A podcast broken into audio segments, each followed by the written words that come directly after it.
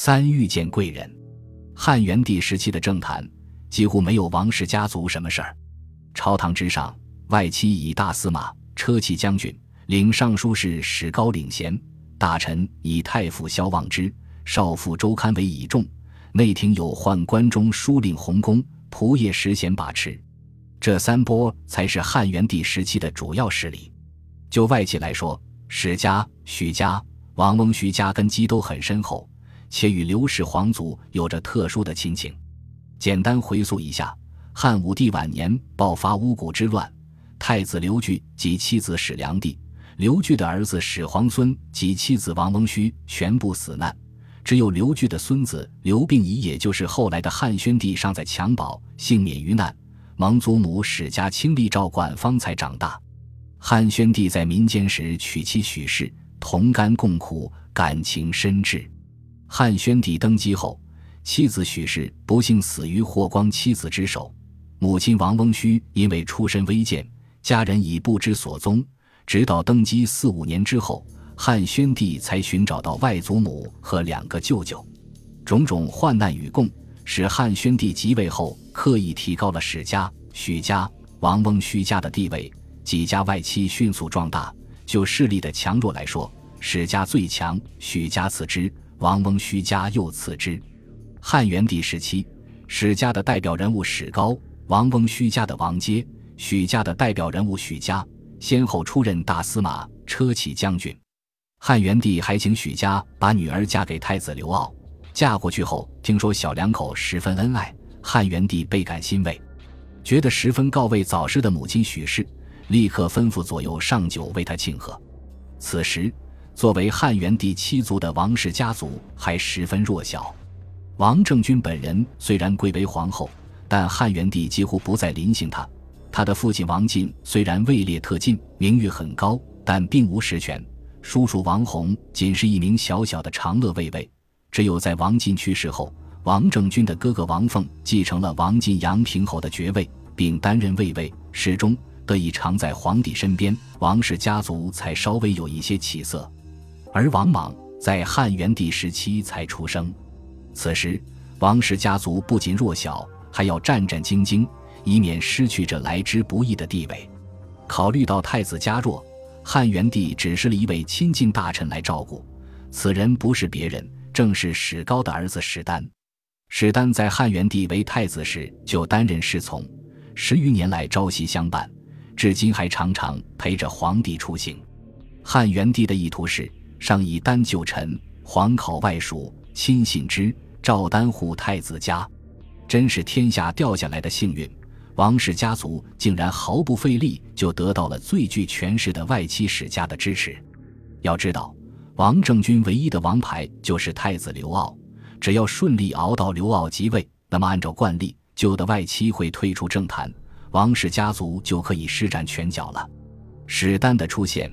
无疑巩固了太子的地位，但世事难料，偏偏此时汉元帝有了废太子之心。一旦刘骜被废，王氏家族不仅现在的地位岌岌可危，恐怕还要被逐出长安，甚至性命难保。事情怎么会这样呢？主要的原因还在刘骜。刘骜早年因为宽博谨慎，还颇得父亲欢心，长大后却性酒，乐宴乐。汉元帝逐渐认为他能力不足，难以担当帝王大任。到元帝晚年，刘骜更是做出一件令父亲极为恼怒的事情。汉元帝的小弟弟中山哀王刘敬和刘骜年龄差不多，这叔侄二人自小一起长大，按理说感情不错。中山哀王去世后，汉元帝十分哀痛，刘骜来吊唁，却面无哀戚，这一下子就惹怒了汉元帝。他说了句为后世历代帝王所警醒的话：“安有人不辞人而可奉宗庙，为民父母者乎？”一个人如果没有仁人之心，是没有资格为帝王的。这不仅是汉元帝所信奉的儒道，也的确是真正的伟大帝王所具有的基本品质。汉元帝说这句话，很明显有了废太子之意，太子变成一个耽于酒乐又冷漠无亲情的人。王政君有不可推卸的责任。从王政君柔顺的性格推测，他对太子应是极为溺爱的。幸好史丹在场，他马上免官上谏，替太子打圆场。这事儿不怪太子，是我看见陛下您过于哀痛，所以太子刚才觐见之前，我私下里让他千万不要在陛下您面前哭泣，以免让陛下更伤心。臣该死。这一番话效果非常好，不仅替太子开脱，还把太子包装得很人笑。史丹果真是王室的贵人，但刘骜的太子地位依然岌岌可危，因为竞争者已经出现。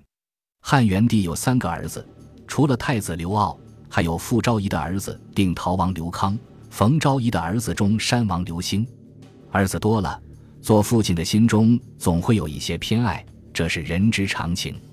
汉元帝从来没有对王政君有过很深的感情，登基后又格外宠爱傅昭仪。母亲的无宠多少会影响到儿子的地位。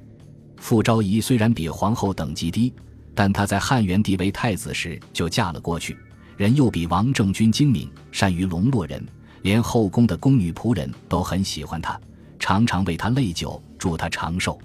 这与傅昭仪自幼就在皇宫里生活有关。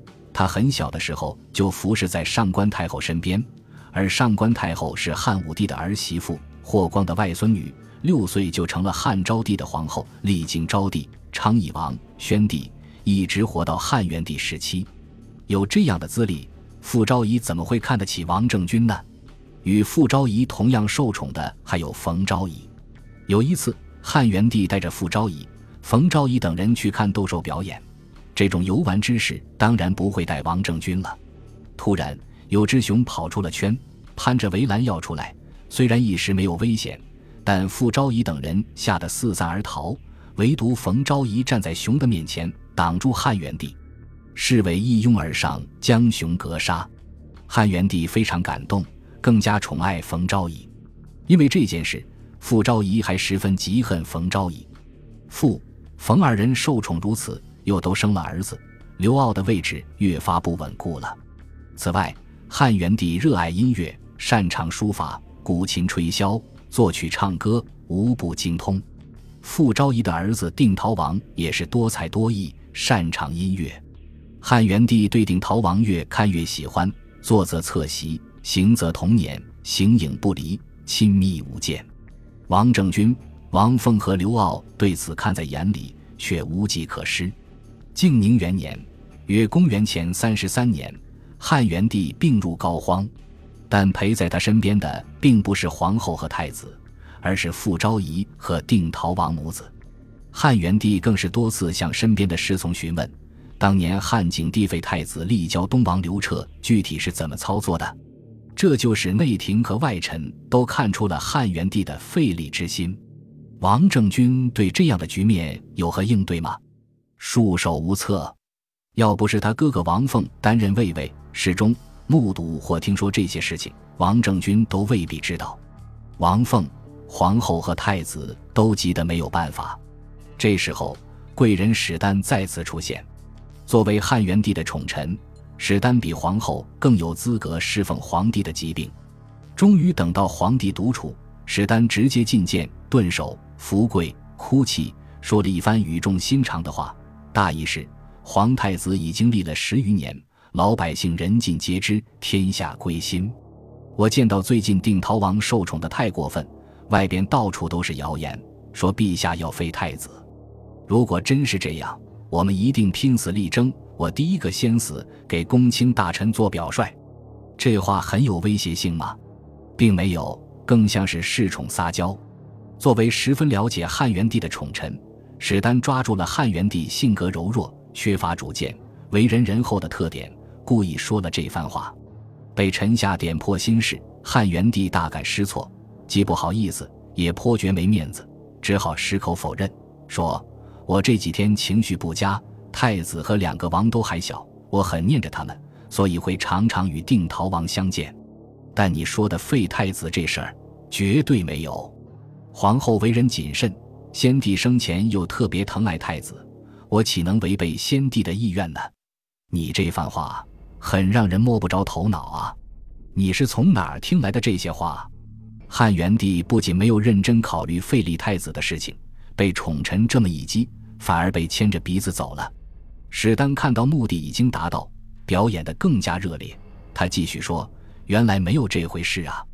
我真是太愚蠢了，都是误听了那些小人的谣言，我罪当死。”汉元帝见史丹如此给自己台阶下，也就顺势告诉史丹：“我的病怕是好不了了，你要好好辅佐太子，不要令我失望。”于是，在史丹的一番操作下，原本要废掉太子的汉元帝，竟然巩固了太子的地位。